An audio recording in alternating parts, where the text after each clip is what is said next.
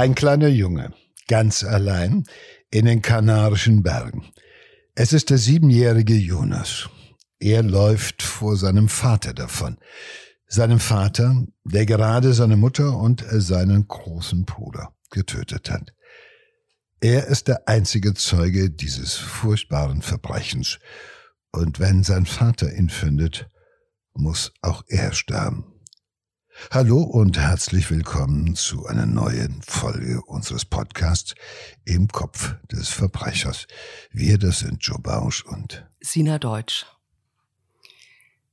Ja, der kleine Junge irrt stundenlang durch die Wildnis. Ähm, insgesamt läuft er vier Kilometer und äh, dann endlich äh, findet ihn eine Anwohnerin auf der Landstraße weinend natürlich, verschmutzt und, und völlig traumatisiert. Ähm, der Kleine äh, ist total verängstigt, er, er, er erzählt etwas, aber das versteht sie natürlich nicht, weil sie ähm, eben nur Spanisch spricht, aber ähm, sie hat eine niederländische Nachbarin, von der sie weiß, dass sie Deutsch kann. Und da bringt sie ähm, das verstörte Kind hin ähm, und äh, dieser Nachbarin erzählt der kleine Junge, dass der Vater in der Höhle Ostergeschenke versteckt hat und äh, dann sind die Mama und und und äh, sie beide, also sein Bruder und er in die Höhle gegangen und dann äh, ist was passiert und die Mama hat geblutet und äh, die Frau alarmiert natürlich sofort die Lokalpolizei ähm, das Kind sagt, dass äh, sein Vater eben die Mutter und den älteren Bruder in der Höhle geschlagen habe, dass er dort ganz viel Blut gesehen habe und er sagt, Mama ähm, hat am Mund äh, geblutet.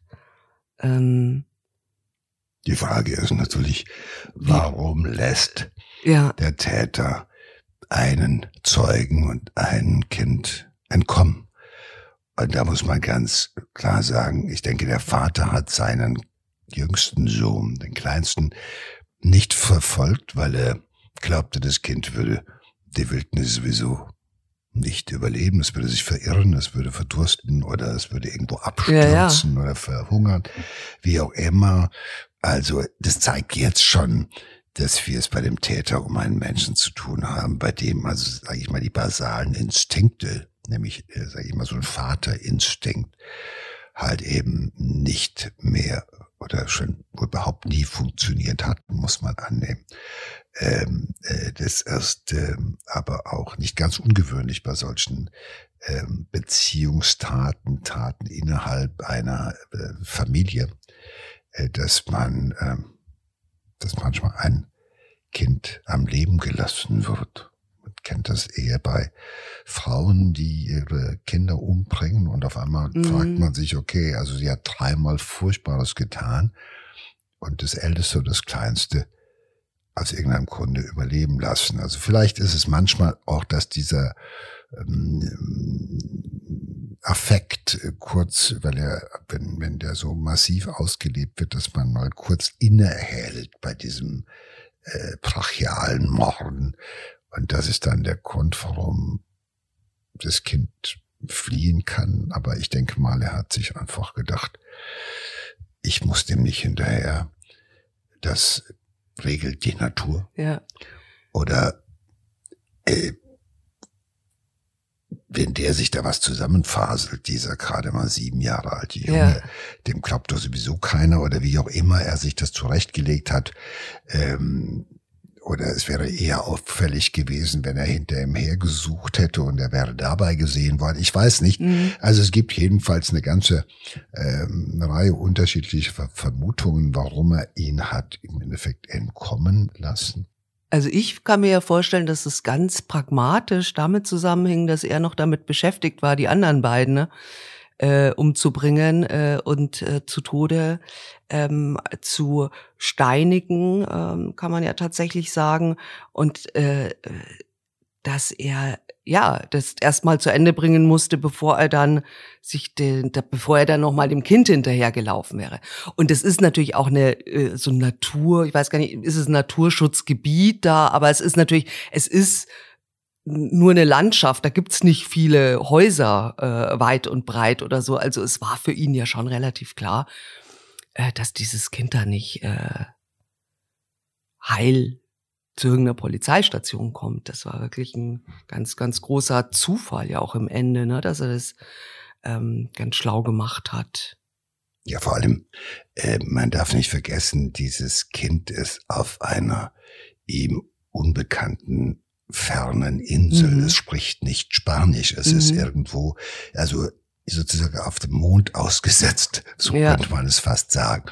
Und äh, ähm, äh, erlebt etwas Aberwitziges, also diese Kombination in einem äh, von ähm, äh, den Eltern äh, äh, in einen in ein fremdes Land äh, gebracht zu werden, dort irgendwo in einer Höhle abseits äh, der normalen Zivilisation äh, grausamstes Verbrechen beobachten zu müssen, nämlich wie der Vater die Mutter und den großen Bruder äh, äh mit Steinen äh, erschlägt äh, das ist ja ungefähr so etwas, wo man sagt, es ist, äh, es ist gut möglich, dass dieses Kind nach diesem Ereignis, nach diesem Erlebnis nie widerspricht. Mhm.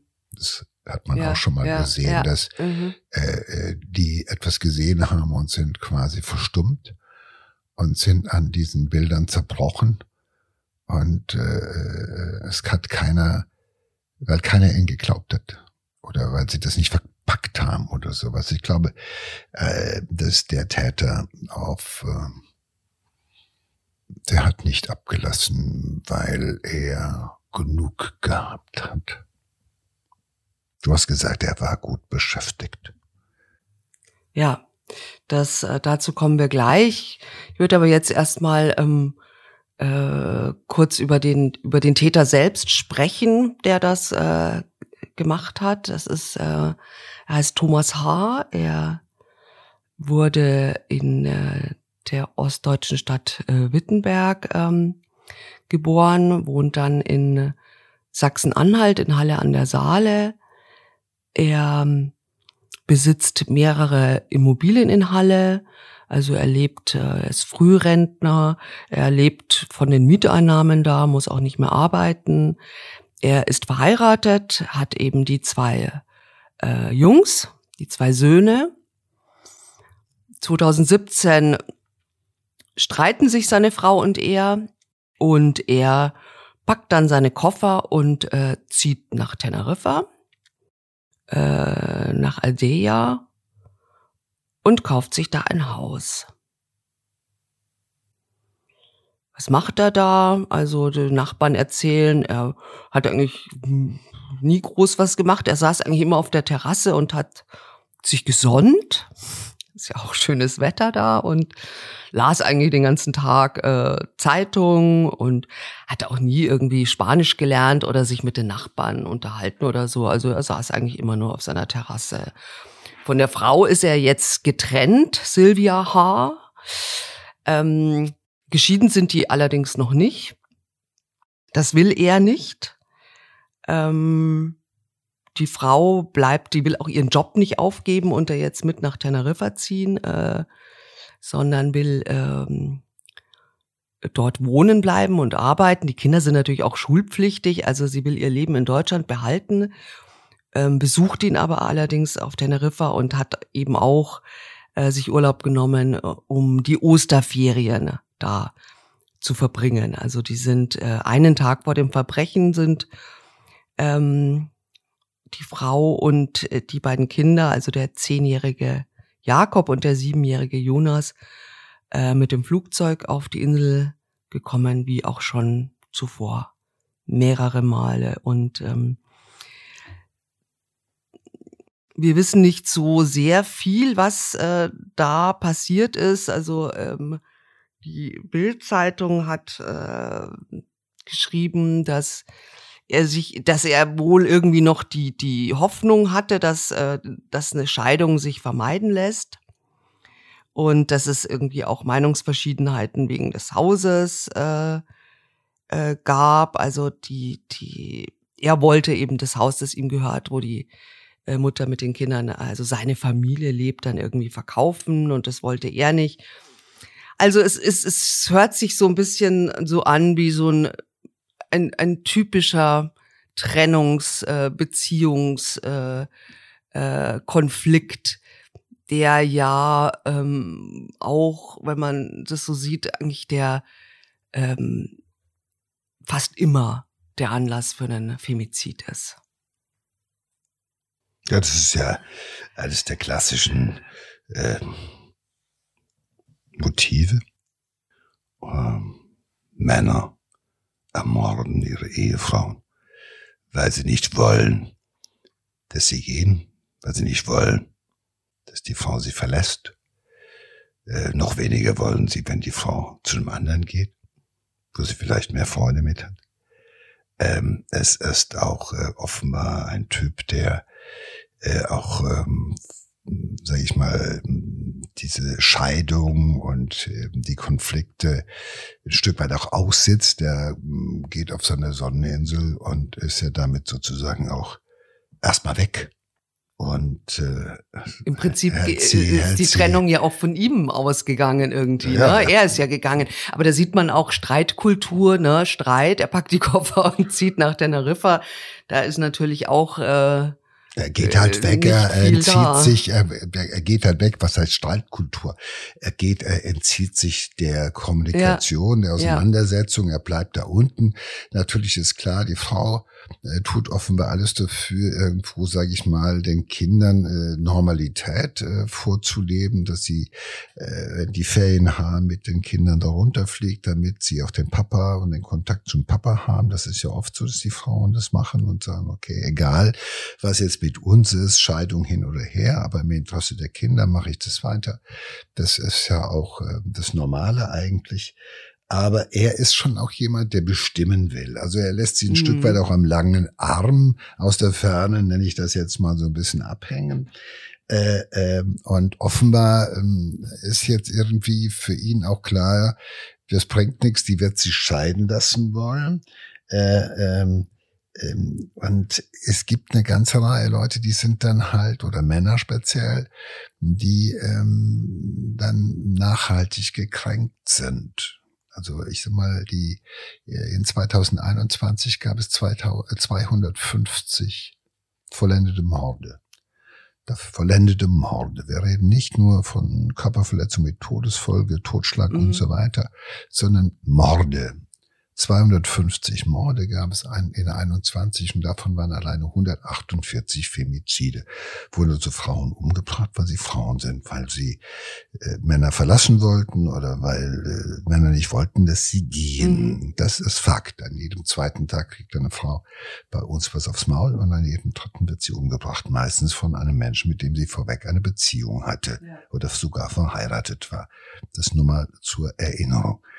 Und ähm, sie ähm, ähm, ahnt natürlich auch, dass ähm, dieser Typ ähm, sich aus dieser Verantwortung auch für Scheidung, für ein ordentliches Miteinander im Interesse der Kinder eben äh, nicht äh, gewinnen lässt, äh, dass er dem aus dem Wege geht, im wahrsten Sinne des Wortes, da flieht auf eine Insel.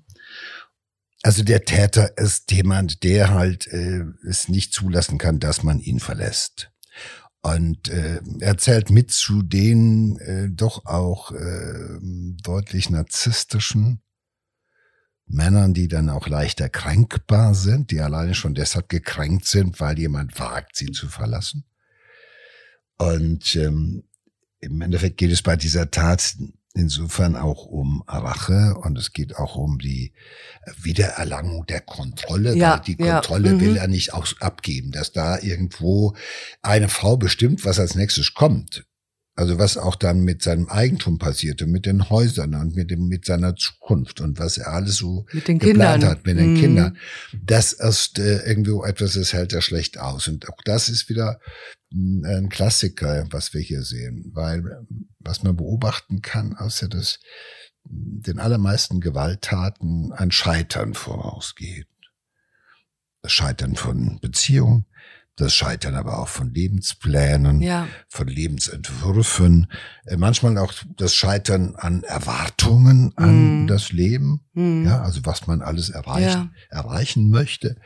Ähm, das erst äh, sieht man sehr häufig bei all den Fällen, die wir besprechen, Sina, dass äh, bei vielen Tätern halt eben der Auslöser für die Tat das Scheitern ist oder es wird als Scheitern empfunden, äh, äh, was man nicht zulassen will.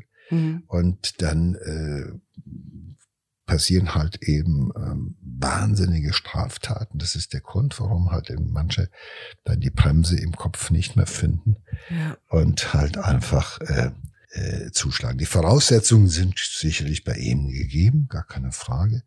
Und ähm, er ist halt keiner, der so gelassen und gechillt ist, wie das erstmal Naja, auf so seiner aussieht. Terrasse halt. Ne? Auf der Terrasse aber sitzt und liest. Aber mm. äh, ich meine, das ist äh, ja keiner, der sagt, ich mache mir ein schönes Leben. Ja, ich meine, der ein oder andere mag damit zufrieden sein, monatelang in der Sonne zu liegen und irgendwie Zeitung oh, ich finde das auch nicht schlecht. Aber er hat ja da nicht nur gelegen und Zeitung gelesen. Also ich denke, er hat tatsächlich seinen sich schon so seinen Racheplan, seinen mörderischen ausgeheckt, weil das war jetzt nicht ähm, etwas, was er improvisiert hat oder so, sondern er hat schon, hatte schon Plan. Und sein Plan war eben, ähm, nachdem äh, die Frau mit den Kindern äh, aus Deutschland angereist war, sagen sie ihm, morgen gehen wir spazieren, ähm, was ganz Tolles und äh, da ist dann eine Höhle, da gehen wir hin und da habe ich Oster Geschenke für euch versteckt. Und äh, die könnt ihr da suchen. Und die Jungs sind da natürlich, finden das wahnsinnig toll. Ich meine, Geschenke finden Kinder immer gut. Und dann natürlich auch so ein Ausflug und eine Höhle. Und ähm, das ist, äh, er hat dann, er hat äh, so eine Tour in den, in den Süden von Teneriffa geplant und hat sich dann Leihwagen genommen und fährt mit der Familie dahin. Das ist äh, in die Nähe der Höllenschlucht, das ist relativ bekannt, das ist so eine äh, schon wilde Naturregion. Ne? Ähm, genau. Und was man später dann auch weiß, ist, dass er ähm, tatsächlich selber diese Höhle auch schon erstmal ähm, ausgekundschaftet hatte. Also hatte das schon, äh, diesen Plan schon lange und hat dann eine passende Höhle gesucht und ist da auch ganz viel gewandert, bis er dann eine gefunden hat, äh, die abgelegen war, die für seine Pläne gut äh, funktioniert hat. Und was er auch noch gemacht hat, er hat ähm, Steine gesammelt. Hat die Steine, mit denen er äh, seine Familie ähm, töten wollte, schon vorher gesammelt und äh, da parat gelegt am Eingang der Höhle, ähm, damit er später, also wenn wenn es dann tatsächlich, äh, wenn alle dann da drin sind, dass er da nicht lange suchen muss, sondern dass er da genügend Material äh, zur Verfügung hat. Und das ist schon, ähm, er legt sie parat, um, um Frauen und Kinder zu erschlagen. Das ist ja schon auch sehr martialisch, sehr viel, weiß ich nicht, Wut auch, würde ich sagen, oder?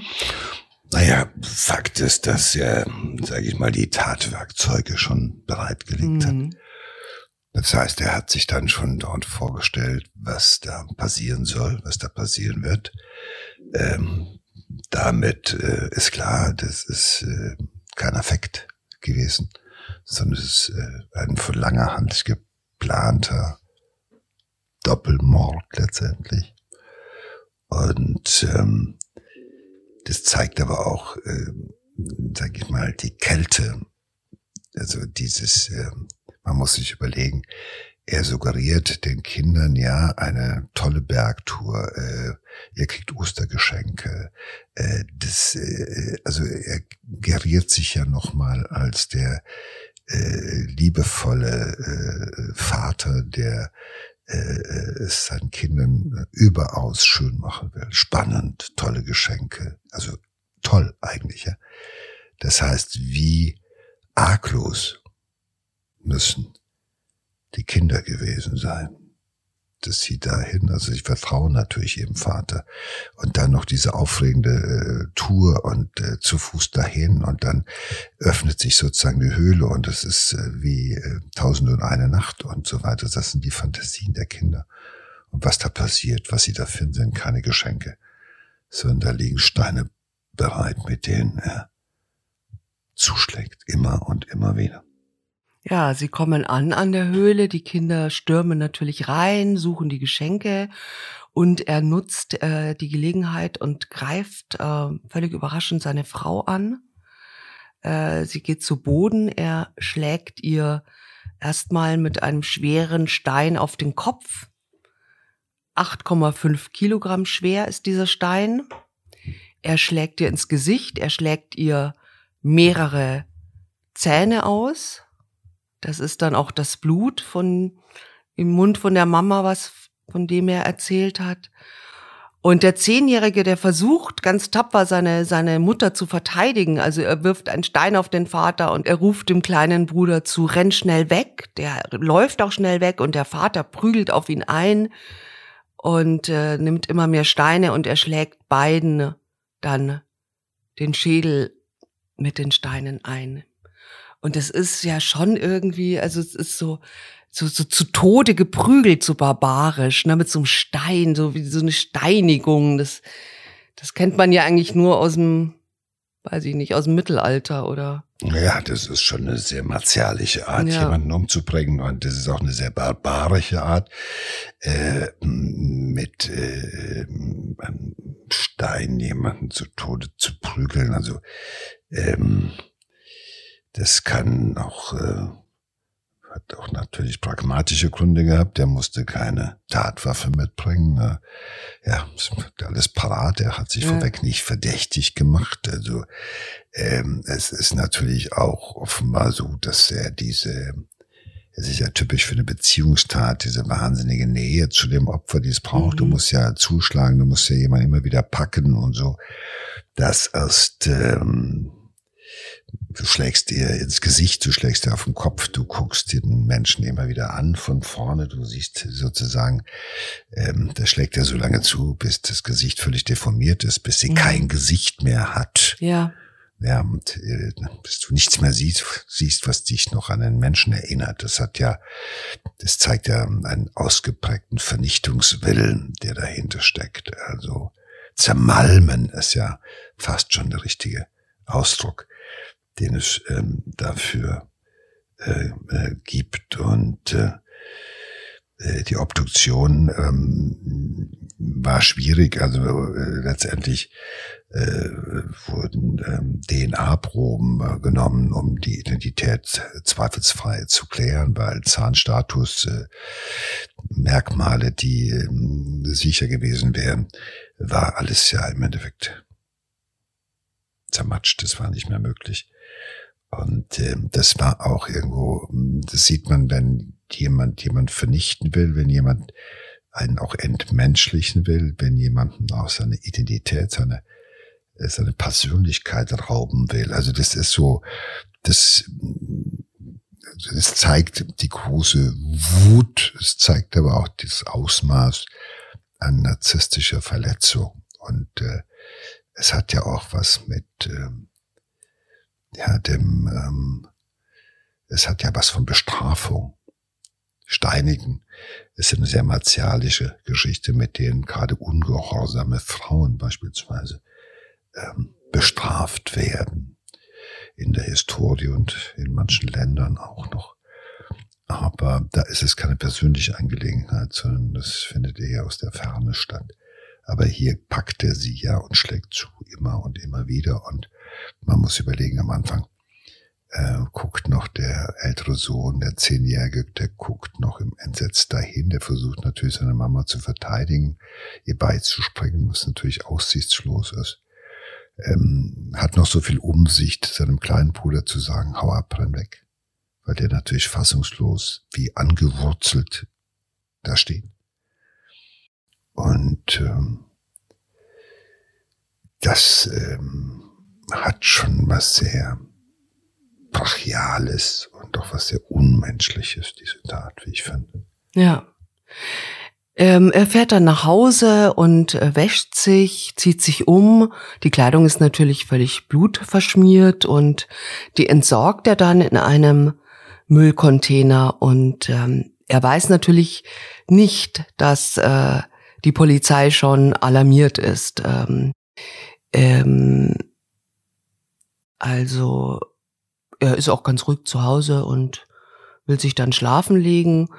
Und in der Zwischenzeit ähm, beginnt natürlich die Suche nach diesem Tatort. Der kleine Junge, gut, der ist jetzt vier Kilometer gelaufen. Das kann man wahrscheinlich so konstruieren, in welchem Umkreis diese Höhle ähm, äh, liegen muss, wie weit er gekommen sein kann in seinem Alter in dieser Wildnis und ähm, äh, das ist eine Riesensuchaktion. Also das sind äh, über 100 Mann durchkämmen da das Gelände und suchen die Höhle. Äh, Feuerwehr, Polizei, Guardia Civil, aber auch äh, freiwillige Helfer, Hunde. Also die Gegend wird weit, weiträumig abgesucht. Ähm, mit Erfolg. Also es dauert nicht lange, dann ähm, wurden die Leichen in der Höhle gefunden. So entstellt, dass sie nicht identifiziert werden konnten, auf den ersten Blick natürlich, aber klar, die, die, die Erzählungen des Kindes mit Steinen erschlagen, ähm, das müssen die natürlich sein. Und er wird dann ähm, auch schon gegen 19 Uhr ähm, von der Guardia Civil verhaftet. Er wollte gerade ins Bett gehen, also hat doch nicht vor zu fliehen oder so. Also hat er jetzt alles so ähm, erledigt. Interessante auch, er fragt auch nicht nach dem Sohn, ne, ob es ihm gut geht oder ob, ob der überlebt hat oder irgendwie. Wahrscheinlich kann er sich aber schon vorstellen, wenn das so schnell gegangen ist, dass er jetzt verhaftet wurde, dass ähm, der wahrscheinlich noch lebt. Ja, und die Polizei findet am Kopf sowie an den Händen und Armen äh, des Verdächtigen halt eben eindeutige äh, Verletzungsanzeichen, Kratzspuren und so weiter, äh, was darauf hinweist, dass sich die Opfer natürlich auch äh, gewehrt haben. Ähm, und äh, ähm, Thomas H. soll diese Wunden damit begründet haben, er sei hingefallen und gestrauchelt und habe sich irgendwie mhm. an irgendwelchen äh, Büschen verletzt oder sowas. Ähm, und ähm, Ansonsten verweigert er aber die Aussage, also er sagt da gar nichts dazu und zwar so lange, ähm, bis sein Prozess beginnt ähm, im Strafgericht in der Inselhauptstadt ähm, Santa Cruz. Und da sagt er jetzt, also er will jetzt erzählen, Zitat, was wirklich geschah. Genau. Zuerst mal sagt er, ähm, naja, er ist ja Frührentner und er ist Frührentner, weil er schwerbehindert ist und zwar ähm, wurde, wurden da Fehler gemacht und äh, seitdem muss er, also, also hat er also fürchterliche Schmerzen, äh, Rückenleiden, Depressionen, muss Medikamente nehmen, nimmt auch Morphium und sagt, er habe sich da in, in einem Zustand geistiger Verwirrung schon mal befunden. Nummer eins, ja. Und er sagt, ähm, da bei der Operation äh, wurden Fehler gemacht, was so, finde ich, das ist auch wieder so typisch, ne? Also, jemand hat Fehler gemacht, der Arzt war schuld und, ja, und sicher aber auch die Frau schuld, dass er sie umbringen musste. Und das, das ist, ist so, das ist so ein Querulant, bei dem immer irgendjemand anders, er ist immer das Opfer. Das so ist ja das, was das. Äh, daran erkennen wir ja ganz gut halt eben so eine äh, äh, höhergradige narzisstische Störung. Äh, äh, Narzissten erzählen immer Geschichten, äh, was andere ihnen angetan haben.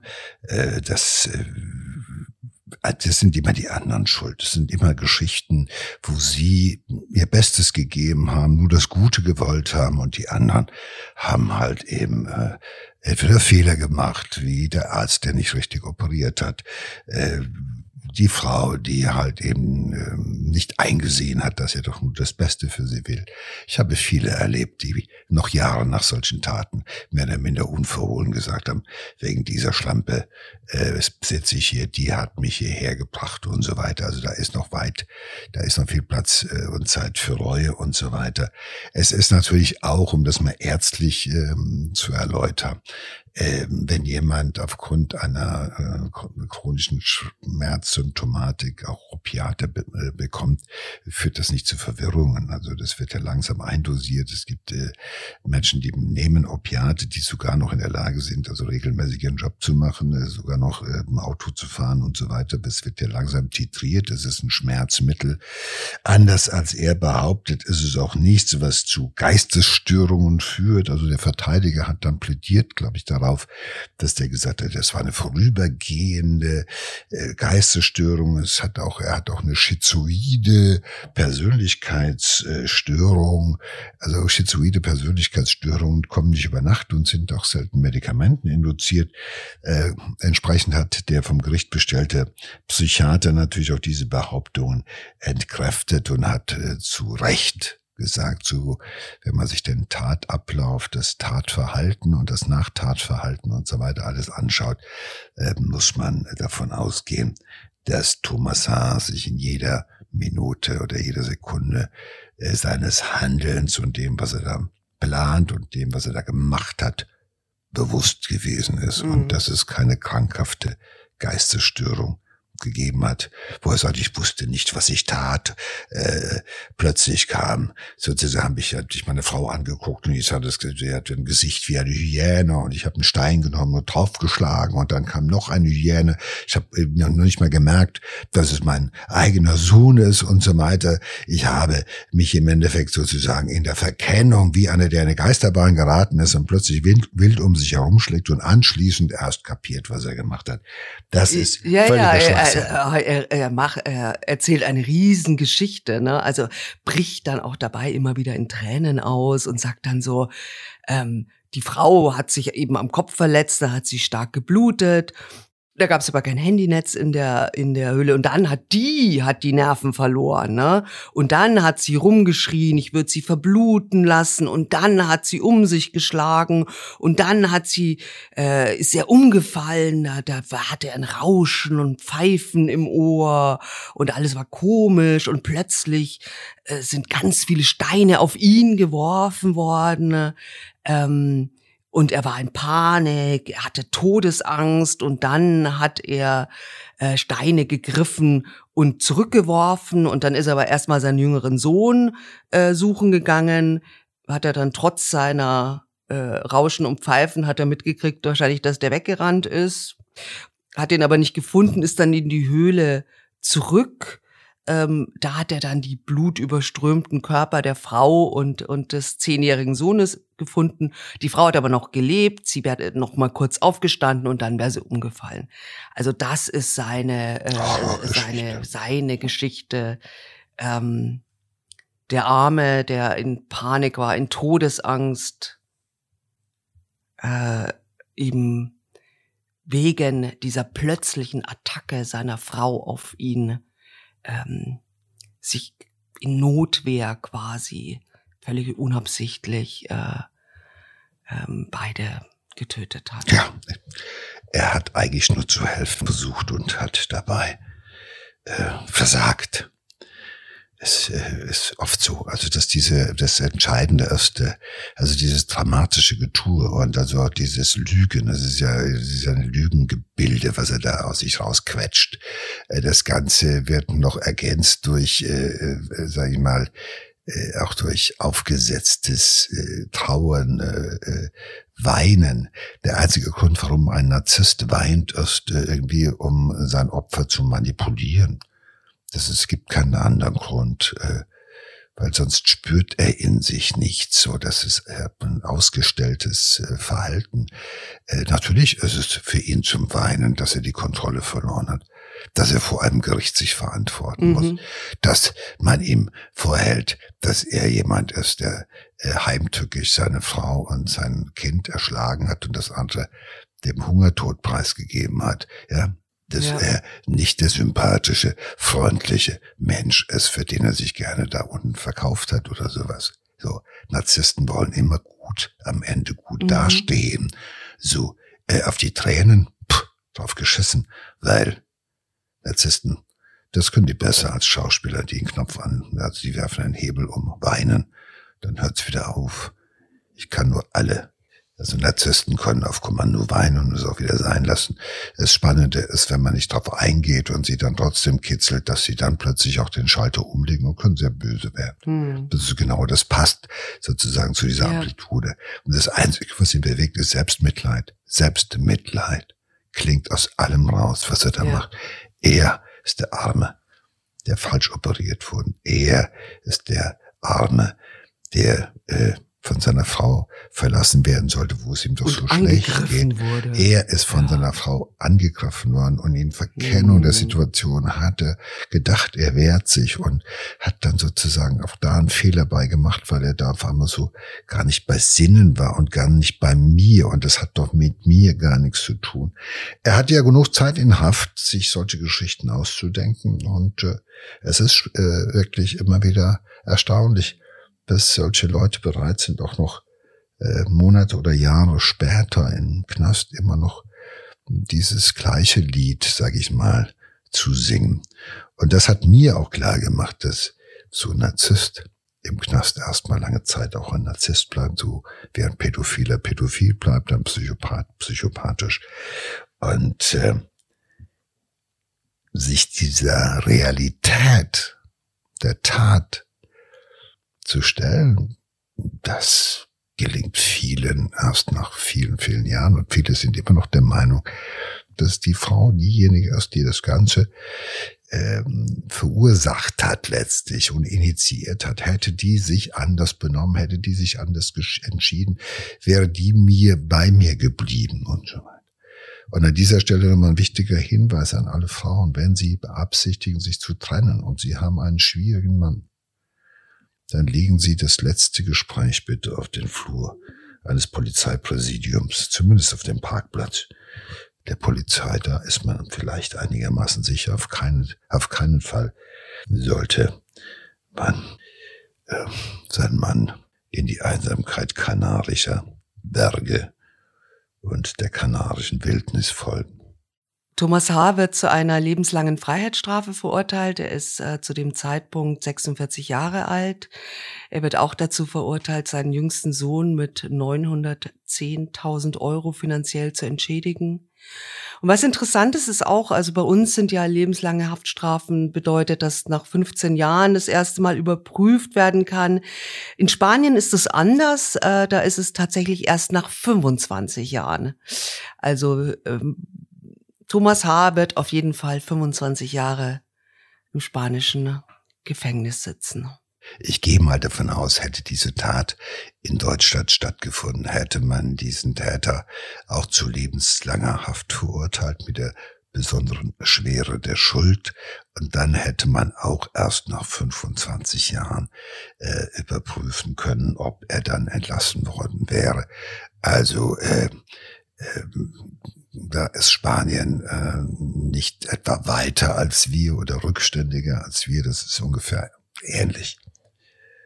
Aber ich finde diese Strafe auch, äh, sage ich mal, Straf von Schuld angemessen. Also immerhin hat er seine Frau und sein ältestes Kind. Und ich würde mal Marzi vermuten, dass auch, ja, und dass auch das, der, das jüngere Kind einfach ähm, äh, für immer traumatisiert ist. Das war's für diese Folge. Wir bereiten natürlich schon die nächste vor und den nächsten spannenden Fall. Und dann hören wir uns in zwei Wochen zwei wieder. Zwei Wochen, genau. Bis dahin. Bis dahin.